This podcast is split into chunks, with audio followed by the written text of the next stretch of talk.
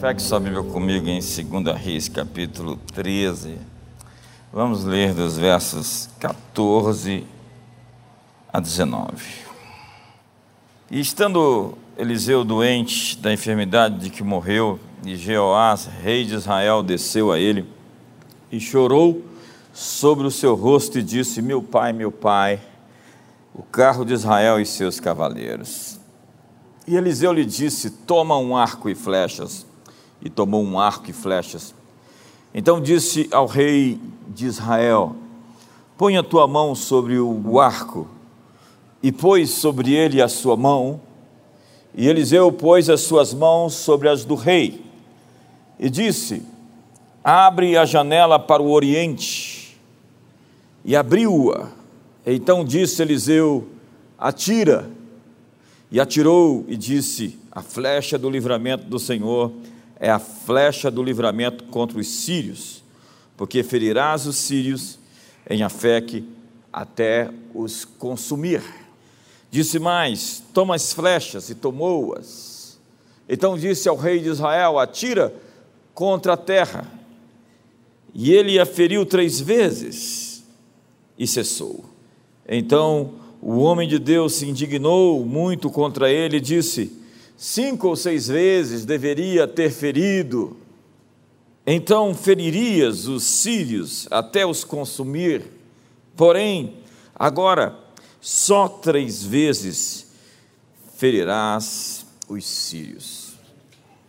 Jesus olhava para os discípulos como eles poderiam ser, não como eles eram, aqueles pescadores, cobradores de impostos, pessoas estranhas na periferia do império, ali na Judéia empoeirada ou na Galiléia, eram pessoas bem toscas, diferentes, pessoas instáveis, pessoas que tinham sérios problemas. E Jesus os transformou em pessoas extraordinárias, e hoje nós vemos os evangelhos, Marcos, Lucas, temos João, e damos os nomes dos nossos filhos em homenagem a essas figuras bíblicas. Sabe, uma palavra profética não fala sobre o seu presente, mas sobre o seu futuro. Eu já me perguntei algumas palavras proféticas que eu ouvi, será que é esta pessoa mesmo que esse profeta está profetizando? Será que essa mensagem está tão certa? Porque nós olhamos para a vida da pessoa e ele está dizendo algo completamente diferente daquilo que ela está vivendo agora. Mas é justamente isso que a palavra profética evoca, provoca. Nós temos que olhar para o passado com a graça que nós tínhamos e entender que no presente nós temos uma graça que não tínhamos antes. E no futuro nós vamos ter uma graça que não temos ainda. Então isso é capaz de nos levar onde nós devemos estar. Sabe, o tempo está correndo mais depressa agora. O rápido está mais rápido e o avanço é mais curto. Se você tem uma visão que todos acreditam nela, é porque você tem uma visão pequena demais. Você tem que ter uma visão que assusta você e que não pode contar para todo mundo, porque elas não vão acreditar. Você precisa de uma visão que vá além da sua provisão. Portanto, sonhe com algo que aterrorize você. Acredite em algo que cause riso nas pessoas. Você pode estar no chão, mas você pertence ao ar. Pode parecer burrice no começo. Eles podem até rir de você, mas depois vão te chamar para tirar uma selfie. Vem aqui, eu queria tirar uma foto com você. Noé, o patriarca, parecia um idiota construindo uma arca. Moisés parecia um tolo colocando sangue nos umbrais das portas. Ele parecia que perdeu uma posição de privilégio quando abandonou o Egito. Bill Gates suscitou murmúrios quando deixou Harvard para abrir sua empresa em uma garagem. Sabe, Santos Dumont olhava para o ar e dizia: Meu lugar é lá em cima. Ele errou muitas vezes antes de chegar lá. Steve Jobs teve que falhar antes de vencer. E o grande princípio é usar os fracassos como degraus para o seu destino. Muito do que nós aprendemos hoje é sobre ganhar, mas o que estimula o crescimento é perder. Ganhar é para os fracos, os fortes sabem perder. Você aprende mais com a perda do que com a vitória. As coisas que falhamos preparam-nos para ganhar. É aquela história do poder do quase, né? A bola bateu no travessão e o clima começou a esquentar e o goleiro tirou e daqui a pouco é gol. Você acertou na trave muitas vezes, mas você vai acertar. Alguém me disse: Olha, eu lancei a rede três vezes, não consegui. Eu disse: Vai lá de novo, lança outra vez, porque vai vir peixe. Nós precisamos de uma cultura que permite erros, que entende os erros como parte do processo do aprendizado. Pense nos bebês tentando andar. Ah, eu caí, eu não nasci para isso. Sabe, cair fez você crescer. É claro que existe uma diferença enorme entre errar tentando acertar e errar intencionalmente. É radical isso. A pergunta importante é: o que você aprendeu com o seu último fracasso? Como ele lhe ajudou a subir? O que aprendeu com a pessoa que foi embora? O que aprendeu com a tentativa que deu erro? John Maxwell tem o que chama de processo de ação. Trata-se de um processo de cinco etapas: testar, falhar, aprender, melhorar e começar de novo. Testar, falhar, aprender, melhorar e começar de novo. Ele diz que esse ciclo nunca para.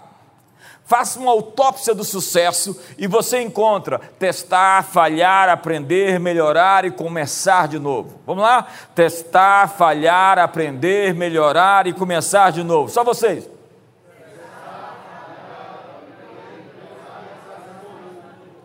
O fracasso até melhora as suas histórias, torna um enredo mais emocionante, só cria um ambiente perfeito para um testemunho de uma reviravolta. Faraó estava pronto para deixar o povo embora do Egito, quando a Bíblia diz que agora Deus endureceu o coração de Faraó. É, há uns faraós com coração duro nesse país. Por quê? Porque Deus queria mostrar seus grandes feitos, seus atos poderosos, seus sinais e maravilhas na terra do Egito. Deus quer fazer algo tão extraordinário que todos vão querer ouvir a sua história, todos vão querer comprar o livro que você vai escrever sobre a sua história. As nações vão contar as suas histórias, as futuras gerações vão querer conhecer as suas histórias.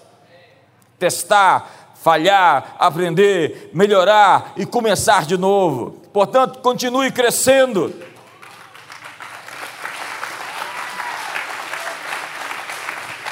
Eu estava vendo um livro que eu escrevi há mais de 20 anos atrás, e eu falei, nossa, como minha linguagem, como os meus temas, como tudo que eu falo e escrevo hoje é além daquilo que eu escrevia antes. Eu estava em outra página 15, 20 anos atrás e vou estar numa outra página daqui a 15, 20 anos. A vereda do justo é como a luz da aurora que vai brilhando mais e mais até ser dia perfeito. Nós andamos de glória em glória. Mas então vamos ao texto. Eu tenho que ser rápido. Na Bíblia nós vemos uma conversa entre um profeta, Eliseu, prestes a morrer, diz a Bíblia, e Jeoás. Esse texto é cheio de detalhes, mas não consigo entrar neles hoje. Jeoás estava apavorado, porque um inimigo forte estava vindo contra ele, os sírios. Eliseu então diz ao rei: pegue o arco e atire uma flecha pela janela. Ele então diz: Deus vai te dar vitória hoje. Então, agora pegue a flecha e atire no chão. Então o rei pegou a flecha, atirou uma vez, atirou duas vezes, atirou três e parou, e Eliseu ficou com muita raiva. É incrível o texto como parece, é aquela transição, é aquele término, é o fim, é a última história de Eliseu. É, Eliseu muda bastante durante todo o percurso da sua vida. Logo quando ele recebe a unção de Elias, ele é um profeta bravo, nervoso. Os meninos chamam ele de careca, de calvo. Ele amaldiçoa os meninos, sai uma ursa e mata eles todos. É, o profeta ele, ele herdou aquela, aquele, aquele temperamento de Elias. Né? Elias era um sujeito difícil. Profetas são difíceis. E no caminho ele se encontra com a sunamita, a sunamita muda a vida dele, coloca ele num, numa casa, ele se torna mais doce. Agora, no final da vida dele, ele está outra vez impaciente. Porque ele quer deixar um legado, ele vê o rei, e ele desafia o rei a fazer algo, e o rei simplesmente hesita. Ele diz: por que você parou de atirar? Você tem flechas para atirar, e você está com medo de atirar as flechas que você recebeu. Por que você não atirou cinco ou seis flechas? Por causa disso, sua vitória será somente parcial. Você não conseguirá exterminar seus inimigos completamente. Muitos de nós estamos guardando o nosso melhor para depois. Alguns estão guardando para outra vida. É uma coisa muito esquizofrênica. Pensar que existe uma visão escatológica, teológica, de deixar o melhor para depois que morrermos. Mas tudo o que nós temos é hoje. Tudo que nós temos é agora. É a hora de oferecer o melhor que nós temos para dar. É hora de atirar todas as flechas que nós temos e matar todos os inimigos, os gigantes que nós temos que derrotar. Sabe, você recebeu permissão para começar, mas não para desistir. Eu gosto do que diz Evan McManus. Eu preciso lhe contar, antes que você saiba por outra pessoa, que você está morrendo. Ele teve câncer. Recentemente escreveu um livro chamado A Última Flecha. Tem na nossa editora, nós publicamos esse livro. E ele disse que chegou às pessoas próximas dele, reuniu e disse: Olha, eu tenho que contar para vocês que eu estou morrendo. Mas não é somente isso. Eu preciso lhe contar que você também está morrendo. Porque no dia que você nasceu, você começou a morrer. Sabe, as pessoas se encontraram com o Covid, eu também encontrei, é incrível como ele afeta psicologicamente as pessoas. E você começa a descobrir a sua fragilidade, como nós somos temporários, como nós estamos aqui para cumprir o nosso capítulo da vida, como eu disse semana passada, ou retrasada, não sei, como nós estamos aqui por um tempo para cumprir uma chamada e depois nos encontrarmos com Deus e prestarmos conta de tudo aquilo que fizemos ou não fizemos. Amigos, eu vim aqui lhe dizer que você não terá esse dia de hoje de volta, 18 de março de 2021, ele não vai se repetir. Eu vim aqui para te dizer que você não terá outra vez essa oportunidade. Viva cada dia com reverência. Os Salmos 90 diz: ensina-nos a contar os nossos dias para que alcancemos corações sábios. Trate sua vida como de fato ela é, sagrada e poderosa. Sua vida é essencial. Você não sabe, mas Deus, ele te deu uma vantagem. Existe algo que foi preparado para você encontrar nessa vida.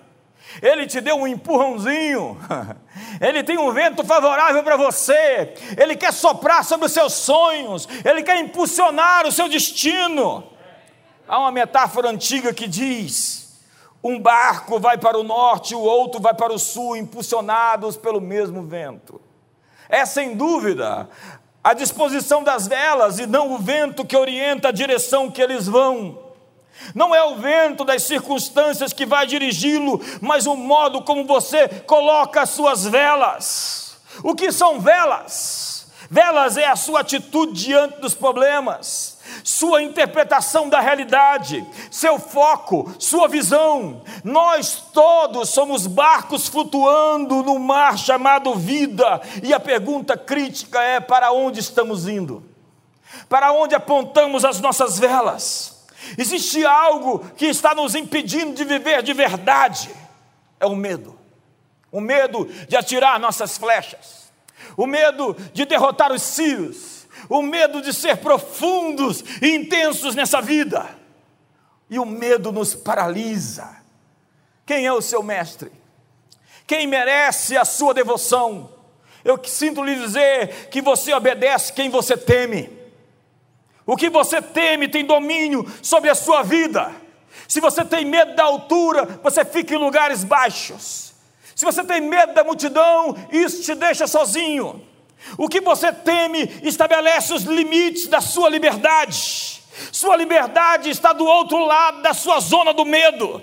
Acessar seu potencial significa passar por cima dos seus medos. Viver com medo destrói sua alegria, destrói a sua liberdade. Viver com medo te faz perder as oportunidades.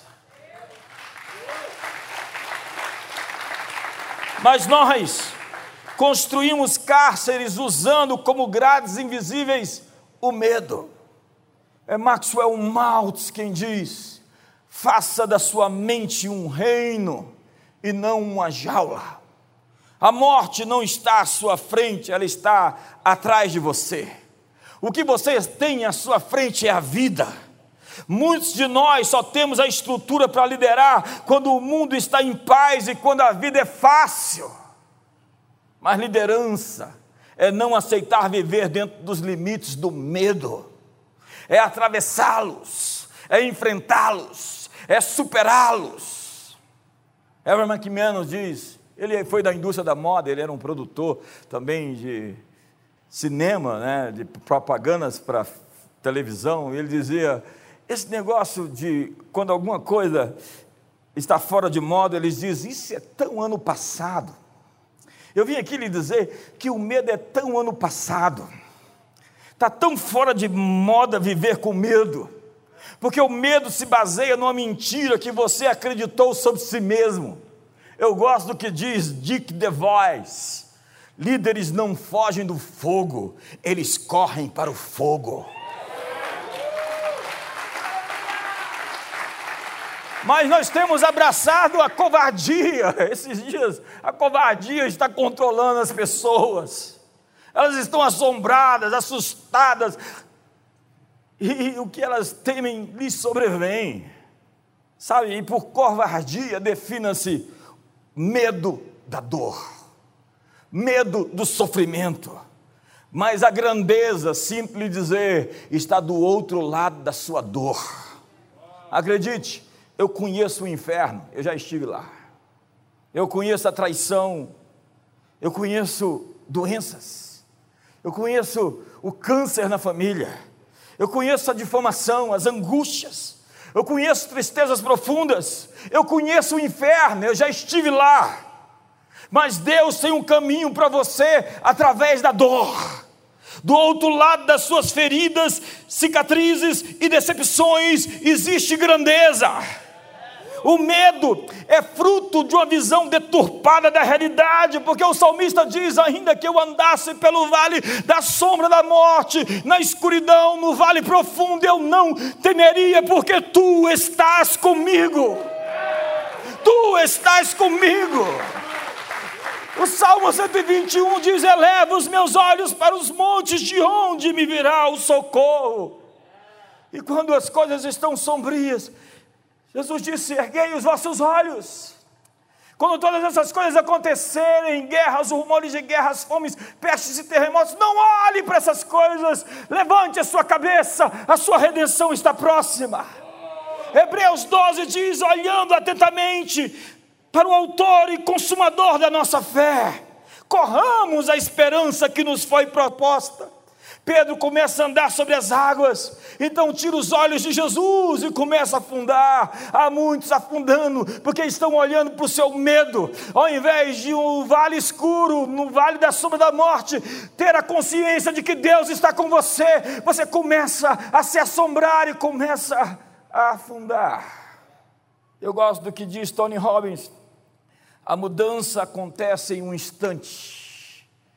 Todos os grandes líderes parecem não acreditar que seus problemas são permanentes. Eu vim aqui lhe dizer: vai passar, está passando, nós vamos chegar do outro lado desse rio, nós estamos no caminho nós vamos fazer essa travessia e vamos chegar lá mais fortes, mais poderosos, mais cheios do Espírito Santo. Fique de pé hoje.